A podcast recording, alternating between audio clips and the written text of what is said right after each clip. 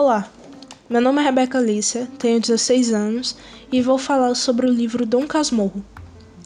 Publicado pela primeira vez em 1899, Dom Casmurro é uma das grandes obras do autor brasileiro Machado de Assis e conta a história de Bentinho e Capitu, que, apaixonados na adolescência, têm que enfrentar um obstáculo à realização de seus anseios amorosos, pois a mãe de Bento, Dona Glória, fez uma promessa de que seu filho seria padre. Assim, no seminário, Bentinho conhece Escobar, que se torna seu melhor amigo e encontra uma solução para o problema. O livro é um romance psicológico do realismo brasileiro, com o narrador em primeira pessoa. A trama atinge o seu clímax quando, finalmente casado com Capitu, Bentinho começa a suspeitar que ela o traiu com seu melhor amigo. Desta forma, a obra apresenta de forma irônica uma crítica à burguesa carioca do século XIX, de forma a mostrar a vida como ela é sem retoques. De cara, eu achei o título da obra muito intrigante, porque num casmurro não é uma expressão ouvida ou sequer utilizada hoje em dia. O romance inicia com isso, uma situação posterior a todos os acontecimentos. Bento Santiago, já um homem de idade, conta justamente ao leitor como recebeu o alter ego de Dom Casmurro. A expressão fora inventada por um jovem poeta que tentara ler para ele no trem alguns de seus versos. Como Bento cochilara durante a leitura, o rapaz ficou chateado e começou a chamá-lo daquela forma. Eu simplesmente vibrei no clímax final.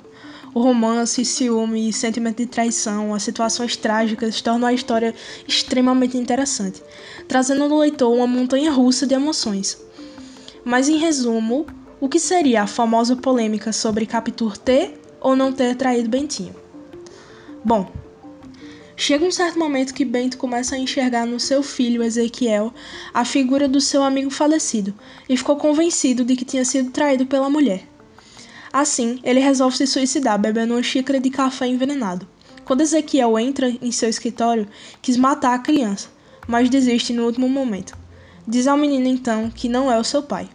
Capitu escuta tudo e lamenta-se pelo ciúme de Bentinho, que, segundo ela, foi despertado pela casualidade da semelhança. Depois de brigas e discussões, o casal decide se separar e arrumar uma viagem para a Europa para encobrir a situação, que seria muito polêmica na época. Bentinho retorna sozinho ao Brasil e se torna gradativamente o amargo Dom Casmurro. Nostálgico, o narrador constrói uma casa que imita sua casa de infância na rua Mata Cavalos. O próprio livro é também uma tentativa de recuperar o sentido de sua vida. No fim, o narrador parece menosprezar um pouco a própria criação. Se convence de que o melhor a fazer agora é escrever outra obra sobre a história dos subúrbios. E depois de toda a paixão, toda a história, toda a amizade, uma traição não confirmada transformou todas essas memórias em cinzas. E é assim que termina a história de Dom Casmurro.